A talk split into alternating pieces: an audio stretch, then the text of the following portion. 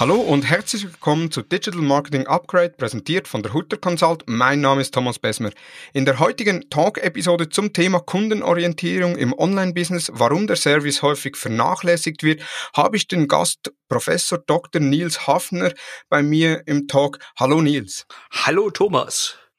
Vielen Dank, hast du Zeit gefunden, hier teilzunehmen oder hier als Gast Rede und Antwort zu stehen. Du bist ja internationaler Experte für den Aufbau langfristiger, profitabler Kundenbeziehungen. Man kennt dich als internationaler Keynote-Speaker oder allgemein als Speaker, als Dozent.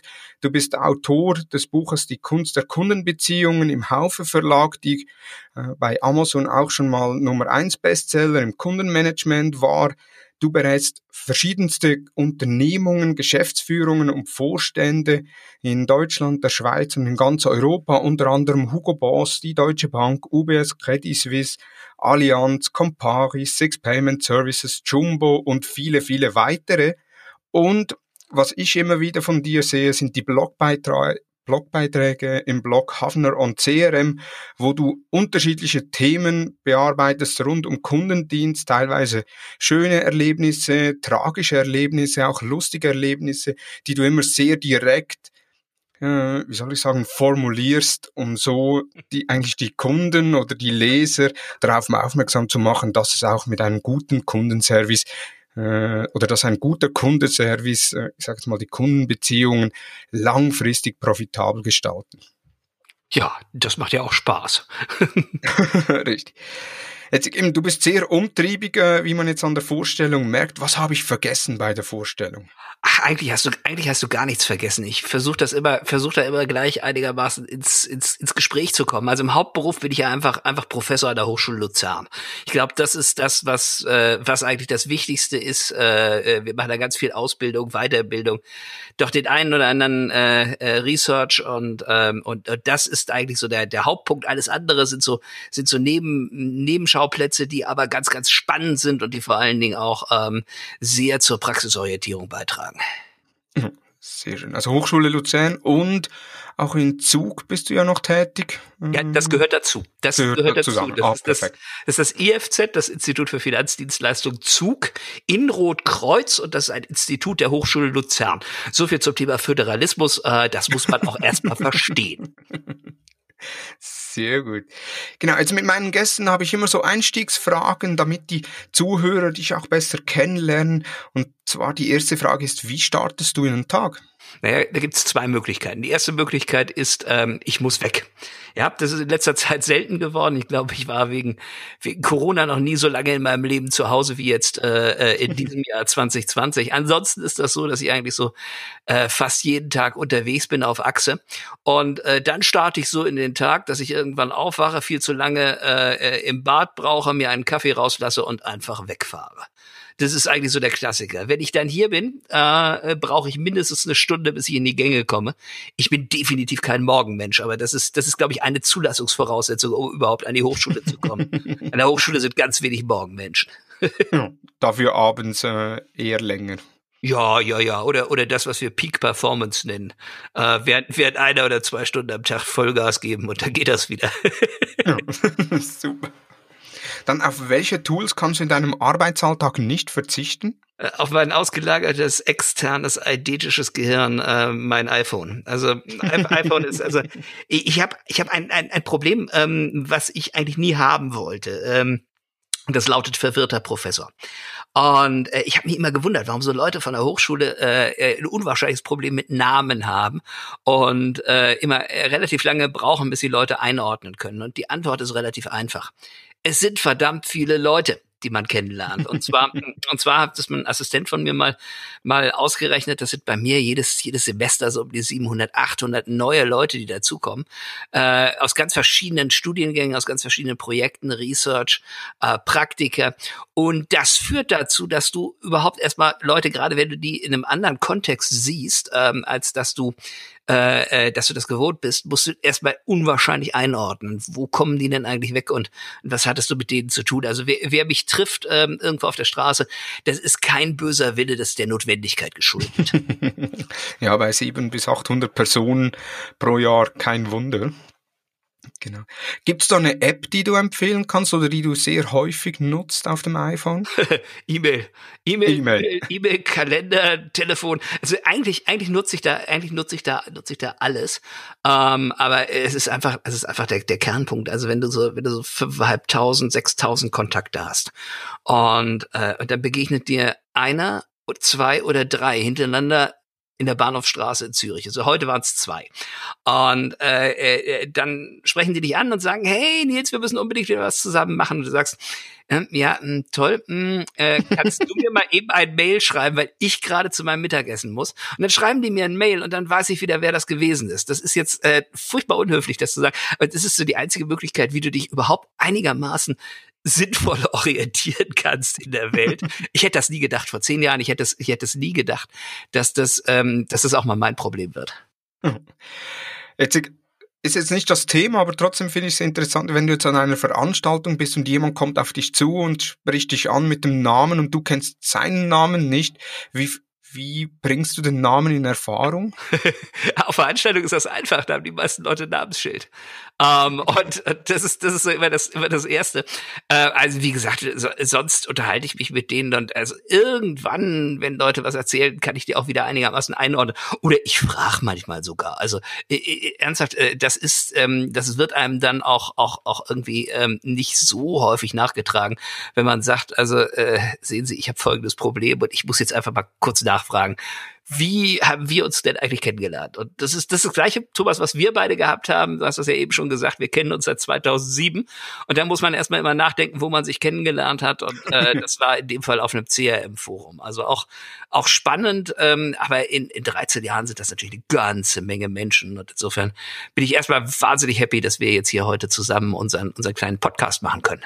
Ja, ich auch, definitiv. So nach 13 Jahren wieder einmal. Dazwischen haben wir uns zwar gesehen oder wir waren auf gleichen Veranstaltungen, haben aber nicht groß gesprochen miteinander.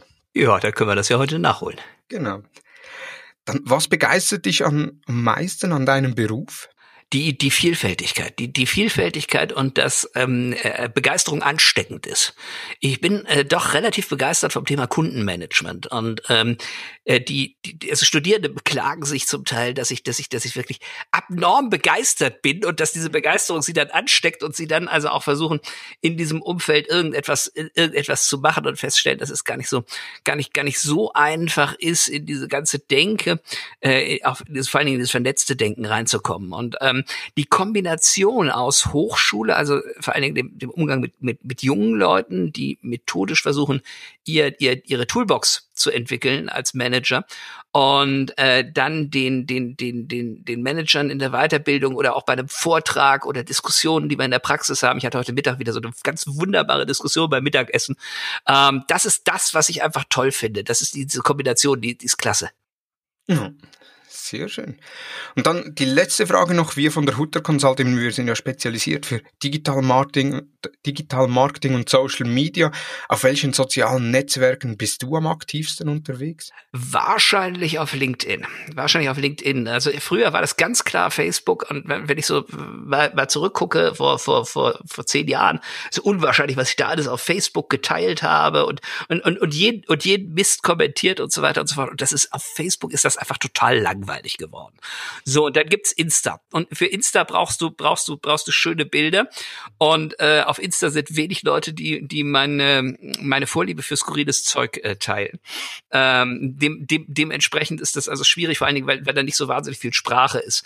Also du kommentierst irgendwas und diese, dieser Kommentar zieht eigentlich nichts an Interaktion nach sich. Und das ist immer etwas, was ich dann wahnsinnig schade finde. Also auf Insta gewinnt immer derjenige, der am lautesten irgendeinen Quatsch in Form eines Bildes behauptet. Und, und deswegen, deswegen habe ich dazu also echt auch ein, auch ein gespaltenes Verhältnis, also gerade so zu, zu, zu Meme-Accounts oder sowas. Ähm, die die finde ich einerseits lustig, andererseits äh, äh, ist es aber etwas, was man, ähm, äh, was jeder kann und was äh, im Prinzip eigentlich auch, auch, auch kaum zu hinterfragen ist. Also es ist so, so mäßig intelligent halt einfach. Es ist lustig, aber es ist mäßig intelligent. Und, und LinkedIn ähm, gelingt mir das eigentlich ganz, ganz schön, äh, mich mit, mich mit Kollegen auszutauschen auszutauschen und vor allen Dingen auch in Verbindung zu bleiben, die äh, entsprechend eigentlich äh, sich für ähnliche Themen begeistern. Und, ähm, und deswegen ähm, bin ich da ja auch, also ich, ich folge euch auch auf LinkedIn und ähm, bin eigentlich immer wieder begeistert von den Experimenten von Thomas Hutter, wenn er einfach mal was, was total Unsympathisches teilt, ähm, um dann, äh, um dann große, große Gespräche äh, anzuzetteln. Und ähm, es ist ja auch schön, ähm, ich habe noch eine schöne Definition gehört.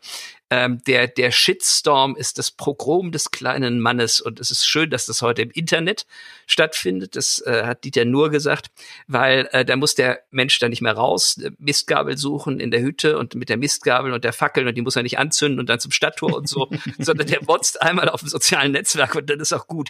Also das hat mir so auch noch keiner erklärt. Das fand ich, ist, das fand ich so eine, so eine sehr schöne, eindrückliche Definition eines Shitstorms. Sehr fein. Ja, sehr schön. Nur das Problem ist ja, wenn er nicht mehr raus muss, die Mistgabel nehmen und dann irgendwo auf den Platz gehen, und da die Wege wegfallen, kann er innerhalb von kürzester Zeit mehrere Plätze besuchen im Internet und dort seinen Kommentar äh, kundtun. Ja, das ist, das ist, das ist, das ist richtig und solche, ich weiß, solche Kommentare können auch sehr verletzen und man sollte was gegen Hate Speech machen. Das ist mir völlig, völlig klar. Aber auf der anderen Seite ähm, sind früher einfach Leute angezündet worden für nix und wieder nix, ja, weil sie ja. beispielsweise heilkundig waren. Und das ist natürlich auch ganz, ganz großer Mist. Und insofern, ähm, ja, wenn es das nun ist, äh, um den, um den Zorn äh, des, des besorgten Bürgers, Entschuldigung, Bürgers rauszulassen, äh, dann ist es, ja, dann ist das halt so. Richtig. Sehr gut. Vielen Dank für die Beantwortung dieser Fragen. Jetzt gehen wir direkt ins Thema ein. Thema ist Kundenorientierung im Online-Business, warum der Service häufig vernachlässigt wird. Und da direkt meine erste Frage. Warum wird der Service häufig vernachlässigt? Nur weil es Geld kostet weil es Geld kostet. Und das ist ja natürlich, ähm, das ist natürlich ja immer die immer die Frage, ähm, was was wollen wir? Wenn wir online irgendwo ein Business haben im Sinne von, dass wir irgendeine Art verkaufen, ja, dann ähm, macht das Verkaufen ja äh, erstmal insofern Sinn, als dass das unseren unseren wirtschaftlichen Zweck erfüllt. Und das Marketing, äh, das man dazu macht, das ist, äh, das ist blumig, das ist nett und äh, man sendet Botschaften. Und reden können wir offensichtlich alle gut in diesem Bereich. N nur zuhören, das wird schwierig. Ja, weil zuhören ist anstrengend, da ist man dann auch nicht so, da wird man auch nicht so als wahnsinnig brillant wahrgenommen. Und äh, dann muss dieses Zuhören ja natürlich noch irgendeine Folge haben. Und das ist, äh, das ist eine schwierige Geschichte. Jetzt, du sagst Kosten. Grundsätzlich sagt man ja immer, Neukunden zu gewinnen ist deutlich teurer als einen bestehenden Kunden zu behalten. Also wäre ja eigentlich guter Kundenservice günstiger gegenüber vom äh, schlechten Kundenservice, wo ich immer wieder Neukunden generieren müsste. Hey, wenn das alle verstanden hätten, dann wäre mein Job, dann, dann hätte ich wahrscheinlich nichts zu tun. Ja, also insofern, wenn, wenn das jeder verstanden hätte, lieber Thomas, dann, äh, äh, dann sähe die Welt äh, A besser aus, aber B müsste ich mir einen neuen Job suchen. Und danach sieht es überhaupt nicht aus, wenn ich das sagen darf. Ja, das sehe ich ja auch immer wieder bei dir im Blog drin, Hafner und CRM, wo du ja immer wieder dann Beispiele bringst, teilweise auch sehr gute Beispiele, aber auch Beispiele, wo du dich aufregst oder wo du, wo du dich dann auch fragst, was überlegen sich äh, die Personen, die diesen Kundenservice oder eben diesen inexistenten Kundenservice äh, nicht integriert haben. Ja, das sind, sind immer so Rages wie so ein, wie so ein, wie so ein Fußballtrainer, nicht? Was erlauben sich Struds? Und das sind also in der Regel Sachen, die mich einfach unwahrscheinlich aufgeregt haben und wo ich dann, wenn ich so ein bisschen abkühle, dann denke, mein Gott nochmal, wie kann man denn eigentlich so Business machen? Wie kann man denn so profitabel sein? Und äh, ich merke das ganz häufig, wenn ich dann mit den Leuten rede, die für sowas verantwortlich sind. Und dann sitzt man sich gegenüber, dann sagen die, ja, ja, ist schön. Und dann kriegt man so fünf Wochen später, fünf Wochen später ein Mail. Ja, das war nett, dass Sie da waren. Wir haben auch ganz viel gelernt. Wir machen dann irgendwann mal eine Ausschreibung. Und, und, und dann, und dann, und dann, und dann ist die Lösung, und dann ist die Lösung, das ist, das ist sensationell. Das ist die Lösung für, für miesen Service im Internet. Ähm, ja, wenn der Kunde uns Mail schickt, dann schicken wir dem zurück einen Link zu einem Chatbot. Was für eine unglaublich dämliche Lösung. Ja, weil, warum schreibt er dir denn eine Mail? Ja, weil er dich vorher versucht hat anzurufen und dich nicht erreicht hat. Ja, dann ist er schon hässlich, wenn er die Mail schreibt. Und dann kriegt der zurück einen Link zu einem Chatbot. Ja, super. So werden heute Chatbots verkauft. Ich bin begeistert. Ja. Ja, Chatbot wieder ein anderes Thema, hatte ich auch schon hier mit Livia Moosberger im Podcast äh, besprochen, so was ein guter Chatbot ausmacht. Ist jetzt nicht das Thema von heute, aber ja, ist natürlich auch Kundenservice, wo man im Chat, wo man einen Chatbot einsetzen kann. Boah. Die andere Frage, die ich habe, ist, was zeichnet schlussendlich für dich guten Service aus? Richtige Antwort in kurzmöglich, kürzestmöglicher Zeit. Ja, und das auch noch mit einer, mit einer sympathischen, Kompet äh, sympathischen Konnotation. Also es geht ja letzten Endes darum, die richtige Antwort in der, über den richtigen Kanal, den richtigen Touchpoint äh, mit hoher Kompetenz und hoher Sympathie an den Kunden zu kriegen. Nur so entsteht Vertrauen. Und das ist, das ist unter uns gesagt nichts, was man sich jetzt irgendwie ausdenken müsste, sondern es geht einfach darum, eine Problemlösung herzukriegen. Ja. Ja, ich hatte so ein Erlebnis jetzt kürzlich. Ich habe mein äh, Internetanbieter gewechselt. Äh, nach x Jahren äh, bin ich von einem großen Anbieter auf eher einen kleineren, regionalen gewechselt. Und dort war noch eine Promotion, dass man noch äh, ein TV-Gerät zusätzlich erhält. Und das habe ich dann so nach sechs Monaten immer noch nicht erhalten, habe dann mal angerufen und beim Anruf kam dann äh, so eine automatische Stimme, die sagte, ja, bitte geben Sie Ihre Postleitzahl ein. Ich habe dann meine Postleitzahl angegeben und wurde dann zum regionalen äh, Kundendienst geleitet und sagte dann, ja, äh, eben ich habe äh, das Internet und äh, TV bestellt, habe aber das TV-Gerät noch nicht erhalten. Ah, da müssen Sie am Hauptsitz anrufen, da müssen Sie die Postleitzahl von Biel wählen. Ich, ja, und was ist die Postleitzahl von Biel? Ja, 2501, glaubst ich bin jetzt nicht mehr sicher. Ähm, musste dann den Hörer aufhängen, nachdem ich ja auch zwei, drei Minuten in der Warteschlange war, bis ich eine Person äh, am Draht hatte, aufhängen, neu anrufen und dann diese Postleitzahl eingeben, damit ich mit dem Hauptsitz verbunden wurde. Das ist ein Träumchen. Das werde ich in meine, das werde ich in meine aktiven, aktiven Beispiele ein, einbringen. Die Lösung ist die Postleitzahl von Biel. Das ist so wie wenn ich, wenn ich, wenn ich ein Kreuzworträtsel mache und, und, und sage also, äh, das Gewinnwort, äh, äh, das Gewinnwort ja. ist der, ist der Vorname der Frau des Chefs. Ja? Das ist, äh, also erstmal weiß das kein Mensch. Zweitens mal, wo soll man das denn herkriegen? Und drittens mal hätte mir das ja auch irgendwer erklären können, ohne dass ich anrufe. Oder man könnte auch sagen, drücken Sie eins, wenn Sie folgendes Problem haben. Drücken Sie zwei für alle anderen Probleme. Mann, die haben doch alle diese Technologie. Oder man leitet mich weiter. Ja. Ja, ja, aber das ist ja, das ist ja die Weiterleiten-Taste, das ist ja auch schwierig. Das ist ja auch schwierig, das ist dann ja eine andere Organisation. Und dann stellt sich die Frage, und jetzt halte ich fest, wer zahlt diese 22 Rappen, die das gekostet hätte? Ja. Ja, wer zahlt diese 22 Rappen? Das ist, also, das hat mich tatsächlich mal jemand gefragt, als ich diesen Vorschlag gemacht habe. Und dann hat er mir gesagt, das ist eine andere Organisation. Das war übrigens die Muttergesellschaft. und, und wer zahlt dann die 22 Rappen? Und dann habe ich ihm also relativ wortlos einen halben Franken in die Hand gedrückt und bin gegangen, weil ich festgestellt habe, dass ich da auch, auch als, als Dozent oder als, als Berater überhaupt nichts mehr ausrichten kann, wenn die Frage ist, wer zahlt die 22 Rappen? Da, da bleibt dir nur, da bleibt dir nur als Mensch mit Lösungen einfach zu gehen und zu warten, bis da jemand anders sitzt, der, der sowas vielleicht etwas etwas anders entscheiden kann, als sich um diese 22 Rappen zu kümmern. Aber gut. Definitiv. Ja.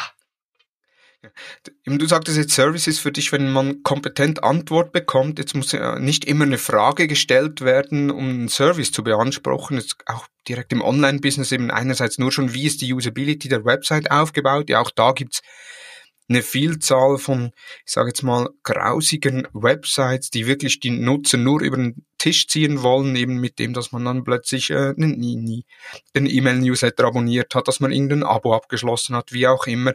Was gibt's was zeichnet dort beispielsweise, ich sag's mal, einen typischen Online-Shop, wenn du Kleider bestellst, was ist für dich dort ein guter Service? Äh, also ich versuche da ein bisschen zu unterscheiden, äh, lieber Thomas. Service ist für mich tatsächlich äh, das Beantworten von Fragen oder das Erfüllen von Anliegen. Ja, das andere nenne ich Customer Experience. Customer Experience ist im Prinzip eigentlich, wenn dein Erlebnis eigentlich so ist, dass du es weiterempfehlen würdest. Das ist gute Customer Experience. Wenn du also im Prinzip dein, dein Job, da gibt es dieses äh, Prinzip des Jobs to be done von einem Harvard-Professor äh, erfunden, wenn du deinen Job als Kunde gut eigentlich ähm, erfüllen kannst, kannst und sagen kannst, okay, heute wollte ich mir ein Kleid kaufen online, ich habe das in, äh, in x Sekunden hingekommen, ja, oder ich wollte eine Flasche Champagner kaufen. Ich habe das in x Sekunden hingekommen, ich habe genau das bekommen, was ich wollte. Ich habe da dreimal drauf geklickt und man hat das sofort gefunden.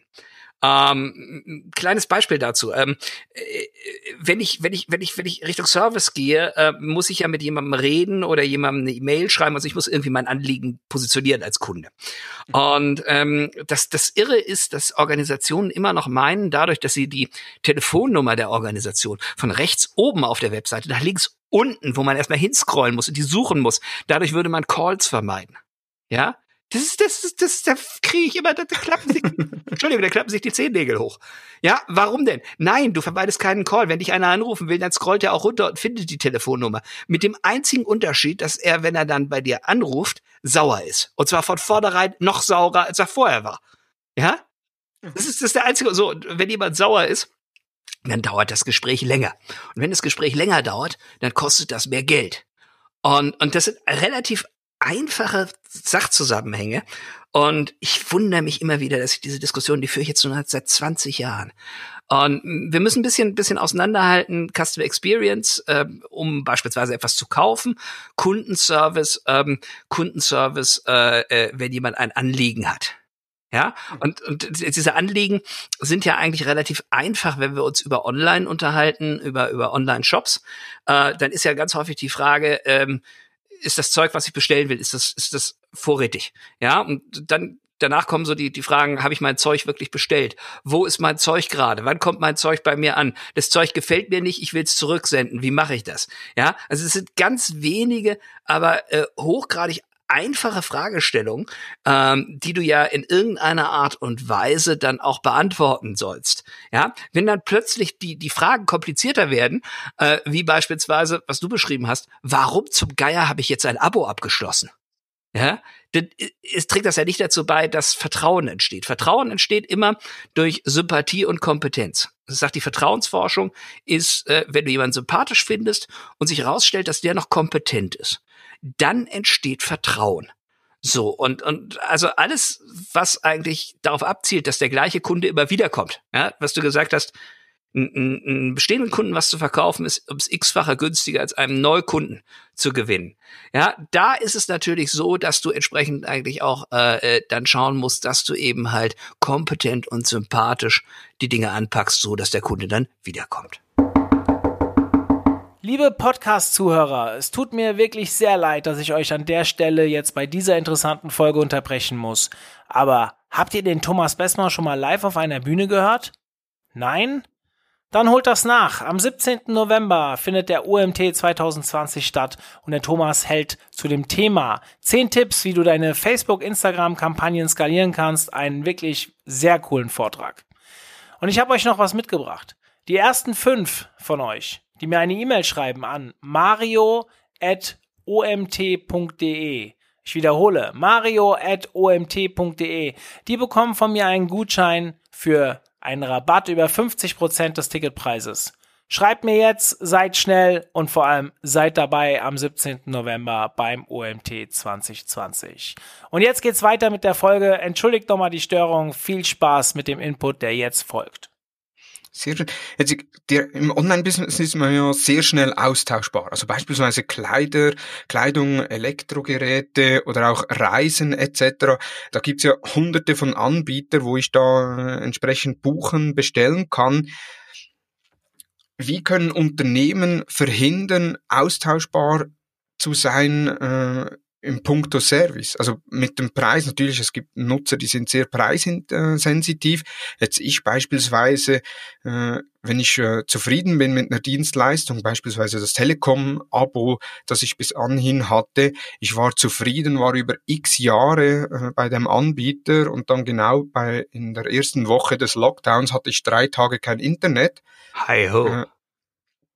Habe dann auch äh, angerufen, also es war übers Wochenende, habe angerufen, dann hieß es, ja, äh, wir schicken einen Techniker vorbei, der kommt am Montag, passt das? Und ich, ja, das passt.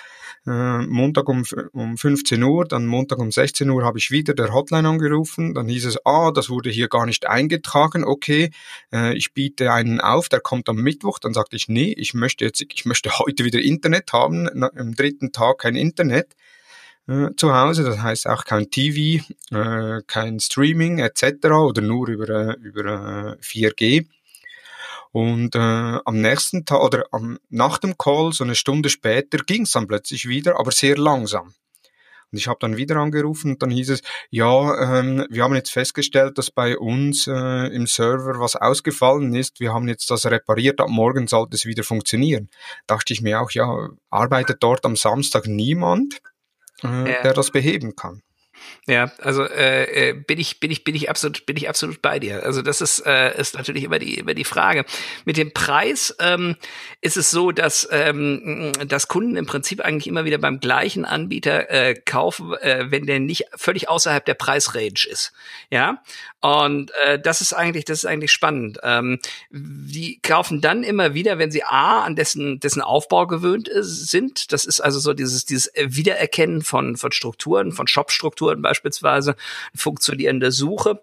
Ähm, ich vergleiche das immer mit einem, mit einem Supermarkt, wenn man in eine neue Stadt kommt. Ja, du kommst in eine neue Stadt, gehst das erste Mal in einen Supermarkt, den du noch nicht kennst. So und ähm, dieser Supermarkt, äh, da suchst du dann was weiß ich, Bananen, Mineralwasser und Traubenzucker. Du läufst also wie so wie so wie so ein Erdmännchen auf Kokain, läufst du durch die durch die durch die Stra durch die Shop durch den Shop durch und suchst also Bananen, Mineralwasser, Traubenzucker. Beim nächsten Mal gehst du da wieder hin und du weißt, wo du Bananen, Traubenzucker und Mineralwasser gefunden hast. So und jetzt willst du dir vielleicht noch einen Kaffee kaufen oder ein Brot, ja und so äh, lernst du den den Shop eigentlich kennen. Und wenn du den Service dir dann anguckst, dann ist halt die Frage, wie kann der Service diese 80 Prozent Standardanfragen, die immer wieder kommen, wo ist mein Zeug, ich möchte mein Zeug stornieren, äh, wann ist mein Zeug bei mir und so weiter und so fort, eigentlich in irgendeiner Art und Weise so auch herbringt, dass das automatisierbar ist. Und da bestehen halt enorme Unterschiede. Also wenn man sich anschaut, äh, bei Amazon ist es so, du klickst dich da rein. Es ist so, dass du dich anmeldest und dass du im Prinzip eigentlich deine Sendung aussuchst und, und, und im Prinzip sofort sehen kannst, wo ist das Zeug, ja? Äh, wenn du das, wenn du das im, im dritt, viertgrößten Online-Shop der Schweiz machst, ja, dann hast du überhaupt erstmal überhaupt gar kein, gar kein, gar kein solches Kundencenter. Du weißt also überhaupt nicht, wo du dich einloggen sollst, sondern du musst auch für so einen Fall, nämlich die Frage, wo ist denn eigentlich mein Zeug, irgendwie auf einer Hotline anrufen so, und das ist natürlich ganz großer Mist. Also ich meine, ich meine, wir können doch nicht Leute dafür bezahlen, dass die uns nur Auskunft geben, wo denn gerade unser, unsere Bestellung ist. Äh, genau, genau bei einer Bank. Also da arbeiten bei, bei, bei einer Bank im Durchschnitt ein Drittel der Leute im Service Center dafür, dass da Kontoanfragen, Kontostandsanfragen ähm, äh, bearbeitet werden. Das kann es doch nicht sein. Das sind heute 2020 müssen wir uns überlegen, was kannst du eigentlich ähm, automatisieren und was solltest du automatisieren und was solltest du vor allen Dingen nicht automatisieren, damit du eben halt dieses kompetent und sympathisch vielleicht auch durch einen, durch einen persönlichen, durch persönlichen Dialog herbekommen kannst. Mhm. Ja, da finde ich interessant, jetzt vor allem auch wieder, wenn, man, wenn wir auf Online-Shops zurückgehen. Bei gewissen Online-Shops, wenn ich da was bestelle, äh, habe ich dann direkt schon im Paket drin das Rücksende, äh, die Rücksendeetikette. Entschuldigung, werde ich dann rausschneiden, habe ich die Rücksendeetikette und bei anderen, da muss ich zuerst mal auf die Website gehen, wo muss ich das zurücksenden. Ähm, wie funktioniert das Zurücksenden, muss ich da noch was angeben, etc. Also da, die Prozesse nur schon beim Rücks, Rückversand sind ja sehr unterschiedlich bei den Online-Shops. Ja, mit Sicherheit sind die unterschiedlich. Und ich glaube, ähm, ich glaube, da muss man auch so ein bisschen überlegen, ähm, was man eigentlich will. Also lohnt sich die Interaktion äh, ähm, oder oder habe ich habe ich beispielsweise einen Vertrag mit meinem Paketservice, dass nur die verrechnet werden, wo die wo die Rücksendeetikette dann auch benutzt worden ist. Ganz grundsätzlich unterhalten wir uns in in Deutschland, Österreich und in der Schweiz immer mh, zu viel über ähm, zu wenig Fälle. Also wir unterhalten uns immer, wie ein Kunde ein System ausnutzen kann und wir unterhalten uns immer über Fälle, die eigentlich in der Praxis so gut wie gar nicht eintreten. Anstatt dass wir uns überlegen, wie können wir denn erstmal 80, 90 Prozent der Vorfälle so hinbekommen, ähm, dass der Kunde einen anständigen Eindruck von uns hat. Und äh, das erinnert mich manchmal so ein bisschen an eine französische Komödie mit Louis de Funès. Nein, doch, oh! und da wird's dann eben halt schwierig. Also wir unterhalten uns einfach ähm, generell im Business, nicht nur im Online-Business, über die völlig falschen Dinge. Ja. Das war auch bei einer Versicherung, wo ich gearbeitet habe, kam dann die Frage auf, ja, bei der App möchten wir äh, anbieten, dass man per, per App die Rechnung scannen kann und einsenden kann, also dass man nicht mehr die Klebeetikette auf die Rechnung tun muss, dann die Rechnung per Post senden, sondern halt wirklich äh, per äh, App einscannen und dann kamen dann auch äh, Antworten von gewissen Personen äh, aus dieser Unternehmung, die sagten, ja, aber wenn es dann so einfach ist, dann wird dann auch die Anzahl der Rechnungen steigen, äh, die wir erhalten. Das, kann, das lohnt sich ja dann schlussendlich nicht. Aber der große Punkt ist, dass man ein Thema vereinfacht hat, dass eigentlich 80, 90 Prozent äh, der Kunden sich regelmäßig oder ab und zu fragen, wo muss ich meine Rechnung hinsenden? Ja, also das ist das eine. Das andere ist, also man muss sich ja eigentlich auch mal fragen, wo, was ist eigentlich der Anspruch meiner Kunden? Ja, also eine Versicherung ist bitteschön dazu da, äh, anfallende Kosten, die risikoabgesichert sind, dann auch zu begleichen. Punkt. Das ist nicht die Frage, äh, äh, verhindern wir, dass das jetzt gezahlt wird. Was ist das denn für eine Einstellung? Da hat jemand offensichtlich seinen Auftrag nicht verstanden. Es ist das gleiche wie bei der Deutschen Bahn. Da hat der, der, der, der Kunde gesetzmäßig einen, einen Anspruch darauf, äh, entsprechend eigentlich für, für Verspätungen Geld zurückzubekommen. Ja, ähm, die beschäftigen aber äh, äh heute immer noch über 100 Personen damit zu prüfen, ob der Kunde tatsächlich einen Anspruch hat. Sowas kann man schlicht und ergreifend automatisieren. Macht man aber nicht, weil dann würde das ja jeder machen. So, jetzt frage ich mich, was kosten denn die Leute und ist das wirklich billiger? Ist das wirklich billiger, als dem Kunden seine Ansprüche, auf die er so oder so, es ist ja, es ist ja beißt die Maus keinen Faden ab, dass der Kunde da einen Anspruch hat, dass man diese Ansprüche erfüllt. Und ähm, da geht es auch wieder um Vertrauen. Äh, Habe ich denn Vertrauen zu einem Unternehmung, die, die, die so agiert? Also ähm, ich glaube, wir müssen uns da so ein bisschen auch überlegen, ähm, wie wir, wie wir letztendlich agieren wollen und was eigentlich auch die Regeln, die, die Regeln unserer Interaktion sind. Denn ansonsten ähm, wird sich der Kunde auch nicht an Spielregeln halten. Mhm.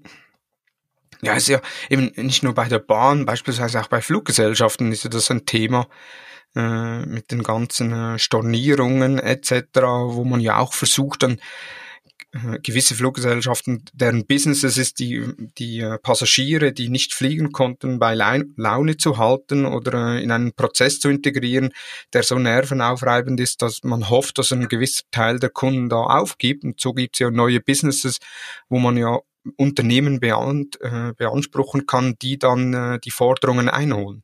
Ja, also unter uns gesagt, womit beschäftigen sich denn die, die, die Fluglinien oder auch die Reisebüros? Also hm, ich habe den Fall, dass ich äh, für, für 125 Euro, das ist also nicht viel Geld, einen, einen Flug gebucht hatte im Mai ähm, von Zürich nach Hamburg. Den musste ich äh, stornieren, also auch schon, schon wegen Corona. Äh, und zwar beim Reisebüro Opodo. So, und jetzt hat Opodo drei Monate gewartet, äh, äh, nicht um mir das Geld wieder zu erstatten, sondern nach drei Monaten haben die mir äh, dann geschrieben, sie hätten jetzt die Airline davon informiert, dass ich Geld zurückhaben wollte. Also, was ist das? Also, das ist ja nichts, es ist ja nicht zu sagen. Gleicher Vorgang bei EasyJet, äh, Flug äh, etwa einen Monat später. Ja, den äh, Flug habe ich storniert. Ich habe gesagt, diesmal möchte ich keinen Gutschein haben, weil ich schon so viele Gutscheine von EasyJet habe. Drei Wochen später habe ich das auf der Kreditkarte. Ja, und zwar ohne irgendwelche Nachfrage. Drei Wochen später ist es auf der Kreditkarte mit einer, mit einer Entschuldigung und schade, dass Sie nicht fliegen konnten und kommen Sie noch bitte wieder. Kein großes Tamtam, -Tam, kein Riesenformular, sondern einfach nur die Frage, was willst du, lieber Kunde, wann hättest du, ja, haben wir alles in der Datenbank und dann drückt man da auf einen Knopf. So, und jetzt sagen mir die, sagen mir ja alle, ja, es geht um Liquidität. Naja, es geht auch um Liquidität von Leuten, die ich bezahlen muss, um, um solche Prozesse zu schaffen, die den Kunden eigentlich systematisch verärgern und vergraulen sollen. Ähm, Helmut Schmidt hat das immer schön gesagt. In der Krise zeigt sich der Charakter. Und äh, ich habe jetzt eine ganze Liste von Unternehmen, wo ich eigentlich auch nach der Krise nie wieder kaufen werde und wo ich einfach überhaupt gar kein Verständnis dafür habe, dass da in irgendeiner Art und Weise auch Staatshilfen diskutiert werden. Also wenn man nicht im mindestens daran interessiert ist, die Kunden, die man gehabt hat, für die Zeit nach der Krise einigermaßen wohlgestimmt äh, äh, äh, zu halten, dann muss man auch, muss ich auch ganz klar sagen, ja, also weder Staatshilfen verdient, noch haben die überhaupt eine Existenzberechtigung. Es ist doch so, dass der Kunde das Gehalt zahlt. Und das haben einfach zu wenig Unternehmen äh, äh, wirklich durchdrungen und so durchdrungen, dass das jeder Mitarbeiter bei denen weiß. Und ich muss da ganz ehrlich sagen, da, da sind immer wieder Unternehmen, die mich positiv überraschen, wie beispielsweise die EasyJet. Das fand ich, das fand ich ganz großartig, deren Vorgehen und die Art und Weise, wie die automatisiert mit dir in Kontakt kommen und dir das Gefühl geben, so, dein Problem wird erledigt, hier ist der Zeitrahmen, innerhalb dem das erledigt wird, du brauchst zwischendrin nicht anrufen, du brauchst nicht nachfragen, es geht einfach. So, und andere Unternehmen, die es einfach nicht können, wie ein Opodo oder äh, in dem Fall dann eine, eine Eurowings. Mhm. Gibt es noch weitere Unternehmen, wo du sagst, ja, die machen einen super Job in Bezug auf Kundenservice, also vor allem äh, Online-Unternehmen oder äh, Unternehmen, die im Online-Business stark sind? Ja, Amazon habe ich ja schon, gena äh, schon genannt. Richtig, Also die sind einfach weit, weit vor jedem anderen Online-Unternehmen. Also in der Schweiz ist es sicherlich noch Digitec Galaxus, die das sehr, sehr gut können. Ja, aber äh, äh sobald man da weitergeht, also namentlich, namentlich zur, zur Konkurrenz vom anderen Großverteiler, muss ich dann zum Teil wirklich die Ohren anlegen, äh, mit welchem mit welchem Kundenbild man da eigentlich reingeht und, und mit welcher Begründung man eigentlich da reingeht, ähm, wie man mit einem Kunden nicht kommuniziert, der was bestellt hat. Ja, und das hat man sehr unterschiedlich gesehen. Also ich habe hab beispielsweise, äh, ich habe bei drei, vier, fünf Schweizer Unternehmen während der während der während des Lockdowns bestellt und ähm, was ich eigentlich auch, auch prima fand, war Manor. Manor war zwar vom gesamten Prozess her genauso schlecht wie die anderen, haben es aber geschafft, mir ein Mail zu schreiben und zu sagen, du, das Zeug, was du bestellt hast, das kann jetzt länger dauern und es kommt nicht zu dem Zeitpunkt, wo du es bestellt hast. Wir halten dich immer mal auf dem Laufenden. Wir haben verstanden, dass du da ein Problem hast und wir sagen dir, wann es dann kommt. Und, und das ist, das ist ja schon mal etwas, als zu sagen, ähm, also Originalton jetzt äh, äh einer Warteschleife. Ähm, wenn Sie Fragen haben, wo Ihre Bestellung bleibt, rufen Sie uns bitte nicht an und schreiben Sie uns kein Mail. Wir wissen, wir, wir, wissen es nicht. Das ist also original eine Ansage, eine Ansage in der, in der Warteschleife eines, äh, ich glaube, des viert- oder fünftgrößten Online-Shops hier in der Schweiz. Kannst, die, du, kannst die, du nicht machen, sowas? Die Ansage habe ich auch gehört. Ja, aber es, es, es, das ist unglaublich. Der, der, der, also ich habe das dann, ich, ich habe dann aufgelegt, habe hier ein bisschen gesessen, dann habe ich mir, und das war morgens um 11.30 Uhr, äh, habe ich mir ein Bier geholt und geöffnet und ausgetrunken. Das mache ich sonst nicht. Ja. ähm, und dann habe ich dann nochmal angerufen und habe das aufgenommen, einfach mal, um, um, um so, so einen Eindruck davon zu vermitteln, was einem passieren kann, weil das glaubt einem ja sonst keiner. Sonst sagen die alle wieder, da kommt der Herr Hafner von der Hochschule Luzern, der erzählt Geschichten. Ja, und das ist ja nicht so. Ja. ja, und Corona-Krise oder auch der Lockdown hat dann oft, hat dann ja auch sehr schnell aufgezeigt, welche Unternehmen sind fit im Kundenservice und welche nicht. Eben jetzt das Beispiel, das du nanntest, das war komplett überfordert mit den Bestellungen, die reinkamen. Die hatten wirklich kein, kein Schimmer, kein Personal, keine, keine Tools, die das irgendwie, ähm, wie soll ich sagen, managen können. Äh, da gibt's ja aber auch dann andere Unternehmen, die das äh, sehr erfolgreich gemacht haben, beziehungsweise was mich am meisten erstaunt hat, waren auch sehr viele lokale Anbieter, die dann schließen mussten, beispielsweise bei uns im Dorf ein Blumenladen, der musste schließen, konnte man aber dann über WhatsApp Blumen bestellen oder auch Gartenartikel, so dass sie es nach Hause lieferten, äh, vor die Haustür und man es dort nur noch in Empfang nehmen musste. Äh, das ist ja genau das, was ich meine, Thomas. Man muss sich mal ein bisschen überlegen, wie kann man eigentlich Dinge intelligent herbringen? Und ich glaube, dass, dass viele und viele Kunden auch, auch äh, mega Verständnis dafür haben, äh, bei so einer Ausnahmesituation, wie wir es jetzt gehabt haben mit Covid-19. Aber wofür man dann kein Verständnis hat, ist, wenn sich dann eine Organisation hinsetzt und eigentlich nur noch jammert. Die stellt um auf von, wir haben Business as usual und dann wird gejammert. Anstatt eine Lösung zu suchen. Und die Lösung liegt ja häufig in der Skalierbarkeit. Ja, es ist ja nicht so, dass die, dass die per se eigentlich, äh, eigentlich morgens aufwachen und sagen, so, heute mache ich mal schlechten Kundenservice. Sondern die sind von der, von der ganzen Ausgangssituation überrollt und die haben sich noch nie im Leben Gedanken über Skalierbarkeit gemacht. Und das Skalierbarkeit selbst Self-Service bedeutet. Das ist immer ein, ein wichtiger Punkt, weil ähm, ich spreche mit so vielen Unternehmen und die meisten, die in der Digitalisierung sind, die, die verstehen gar nicht den Zusammenhang zwischen Automatisierung und dem Anspruch der Kundschaft, ja. Automatisieren machst du dann, wenn die Kundschaft etwas wissen will, das für dich als Unternehmen aber zu teuer ist, ja. Und, und dann dir, dann automatisierst du Dialoge. Das ist die sogenannte Value Irritant Matrix. Das ist bei, vom Chief Service Officer von Amazon erfunden worden. Und jetzt kommt's vor 14 Jahren. Ja, vor 14 Jahren. Und dann gehe ich, dann gehe ich zu Unternehmen hin auf Geschäftsleitungsebene, präsentiere das und sag, ja, das ist, kommt von Amazon, das funktioniert. Und dann hört man ohne Flachs Ja, das ist ein sehr theoretisches Konzept. Nein, das ist eine, Vier, das ist eine Vierfeldmatrix, ja. Das ist kein theoretisches Konzept, das ist eine Vierfeldmatrix und die habe nicht ich mir ausgedacht, das hat Amazon ausgedacht. Aber mit dem Mindset, mit dem Mindset ist schon völlig klar, warum Leute, die solche Aussagen machen, die sollten einfach kein Unternehmen leiten. Die sollten einfach schlicht und ergreifend kein Unternehmen leiten, weil wenn eine Vierfeldmatrix ein theoretisches Konzept ist, ja, ich weiß, ich weiß auch nicht, also äh, machen wir jetzt hier alle Kindergarten oder was ist das? Also ich erwarte von jedem, der ein Verantwortungsgebiet hat, von, von, von 10, 20 und mehr Mitarbeitern, dass der sich durchaus mal damit auseinandersetzt, äh, wie er selber mit einer Vierfeldmatrix arbeiten kann, ja. Das hat mit Theorie überhaupt nichts zu tun. Genau. Jetzt, was beinhaltet die Vierfeldmatrix? Das ist ganz witzig. Also der, mm, der Bill Price, der hat sich Gedanken gemacht ähm, aus zwei Dimensionen. Die eine Dimension ist, was will der Kunde? Die andere Dimension überraschenderweise, was will das Unternehmen? Und äh, dann hat er sich das auf Dialogen äh, äh, entsprechend angeschaut. Und zwar ist die äh, Dimension immer, der Kunde will keinen Dialog, weil es nervt.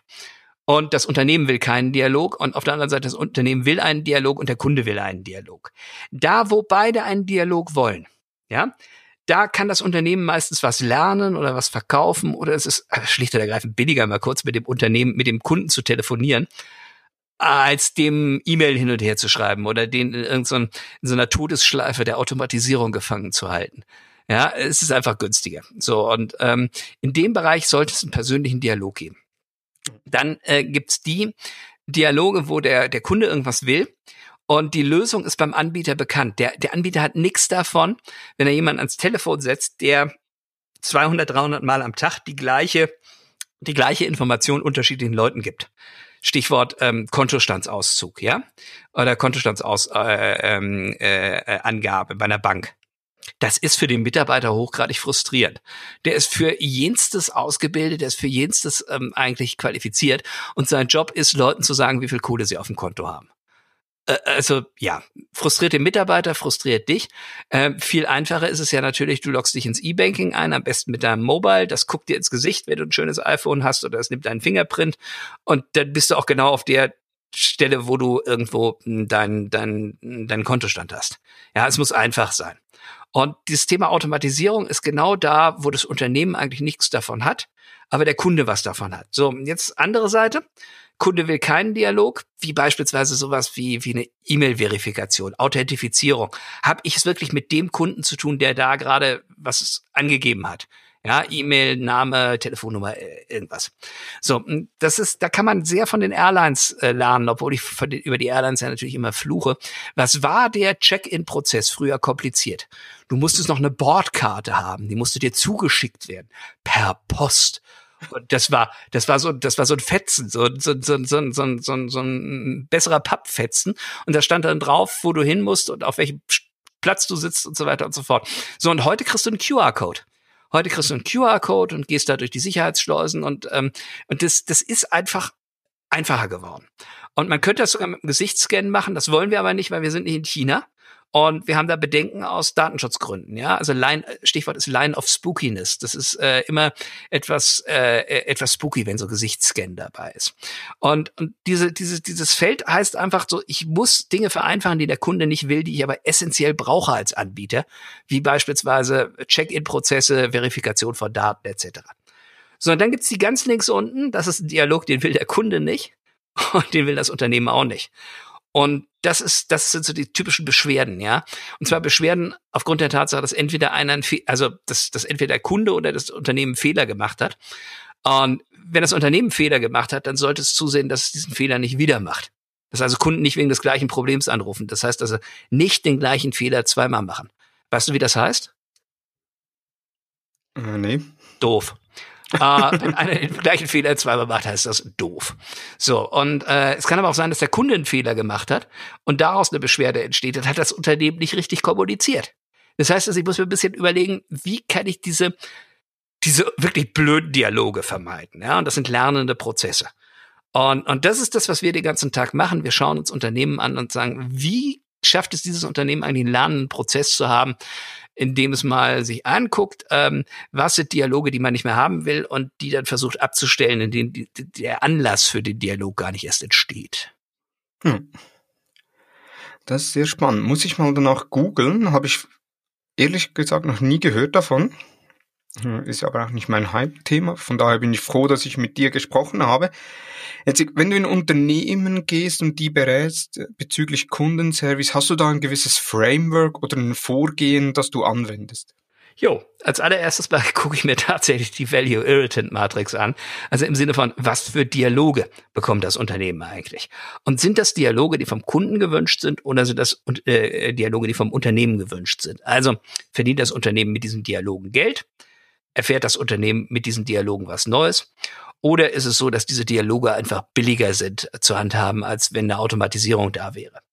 Dann überlegen wir uns, wo kannst du automatisieren? Und wenn du automatisieren kannst, wie automatisierst du, dass das auch eine, dass es eine tolle Automatisierung ist, also dass, der, dass sich das einfach gut anfühlt, eine gute Customer Experience ist bei der Automatisierung. Ja, ähm, bestes Beispiel ist, es ist über Royal Bank of Scotland. Die haben ganz viele Anrufe gehabt von, von Kunden, die auch einen Kontostand wissen wollten oder die wissen wollten, wie man mit der Mobile App umgeht. Und, und dann haben die, die eben so Self-Service-Videos gemacht, auf YouTube gestellt, so Videos mit John Cleese und ähm, Monty Python und also ganz, ganz was Tolles. Sehr unterhaltsam und du hast viel mehr Bock, so ein Video zu gucken und danach zu wissen, was du eigentlich äh, machen sollst, als wenn dir das einer erklärt, der das schon hundert anderen erklärt hat und dementsprechend mies drauf ist.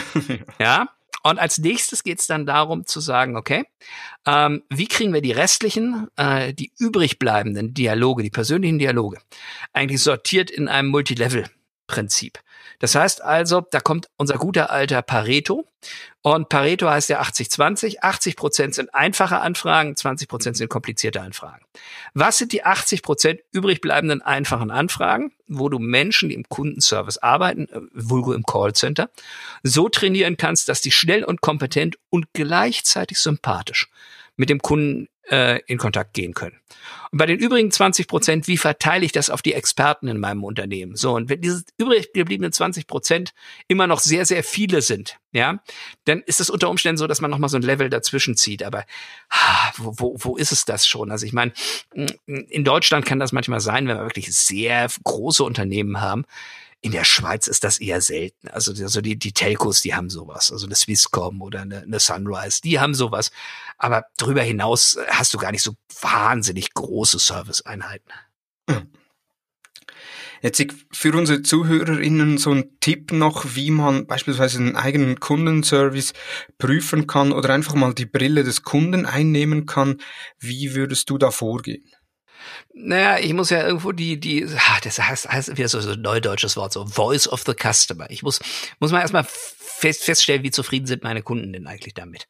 So, und das heißt, ich stelle denen mal, ähm, nicht immer, nicht bei jeder Interaktion, sondern ich stelle denen sporadisch mal die Frage, äh, würdest du uns auf Basis dieser äh, Erfahrung weiterempfehlen? Das ist die klassische NPS-Frage, Net Promoter Score. Nicht? Und ähm, dann gucke ich mir an, was die sagen. Und ich stelle denen auch eine zweite Frage, warum gibst du uns eine neun oder zehn, wenn du uns weiterempfiehlst, oder eine null bis sechs, wenn du uns nicht weiterempfiehlst. So, und dann lassen wir da mal ein, ein flottes Textmining drüber laufen. Das muss man auch nicht selber machen, dafür gibt's jenste Anbieter, äh, die, die sehr gut im Textmining sind. Und dann kriegt man eigentlich schon mal relativ gut raus, was erlebt denn eigentlich der Kunde in meiner eigenen Serviceabteilung. So, und abhängig von dem, was er dann erlebt, dann muss man sich als Manager mal überlegen, was muss ich hier eigentlich machen, um das Ganze zu, zu, zu neu aufzustellen.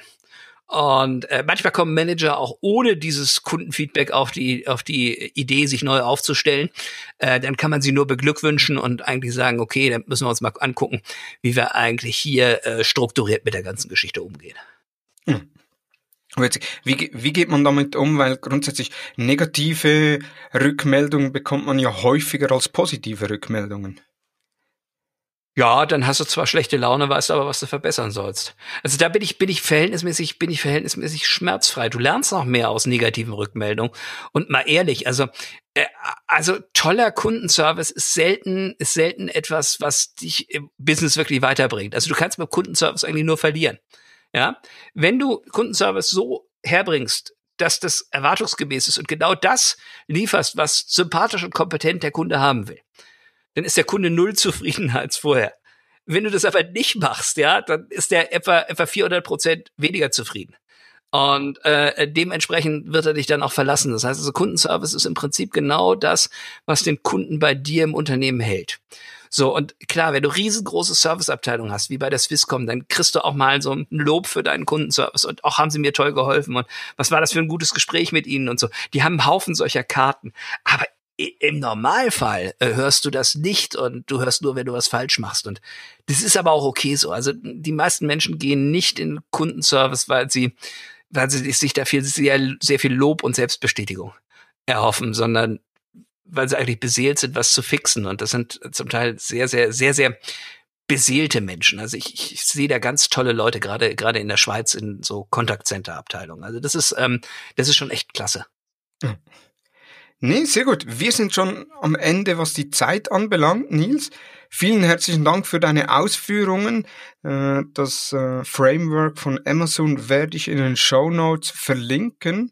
Ich schicke dir einen Link zu meinem, zu meinem Blog, da habe ich das beschrieben. Noch besser. Dann werde ich, dein Blog werde ich sowieso in den Show Notes verlinken. Dann auch noch dein LinkedIn-Profil, äh, falls jemand Interesse hat, sich mit dir auf LinkedIn zu verknüpfen, um so keinen Blogbeitrag mehr zu verpassen. Von daher Nils, vielen herzlichen Dank für das Gespräch. War sehr aufschlussreich, sehr interessant. Äh, im, jeder hat schon Erfahrungen gemacht mit Kundendienst, mit Kundenservice. Äh, oftmals gerade auch Entscheider, äh, die dann eher sagen, ja, eben Kundenservice, wir, wir investieren lieber in Marketing, weil da verdienen wir das Geld, Geld aber schlussendlich im Kundenservice eben, man hält Kunden länger und das äh, kann unter Umständen oder das wird auch betriebswirtschaftlich einen positiven Impact haben. Genau. Vielen Dank dir, lieber Thomas, war ein tolles Gespräch und äh, auf bald einmal. Ja, ich freue mich.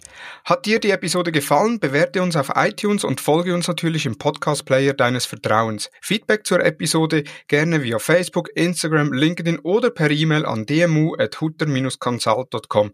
Hast du unseren Newsletter bereits abonniert? Wenn nicht, dann geh auf hutter-consult.com und abonniere unseren Newsletter. Jeden Sonntag die neuesten Entwicklungen rund um Facebook und Instagram direkt in einem Posteingang. Vielen Dank fürs Zuhören und ich freue mich, wenn du nächsten Freitag wieder dabei bist bei, bei der nächsten Ausgabe des Digital Marketing Upgrade Podcasts der Hutter Consult. Vielen Dank und tschüss.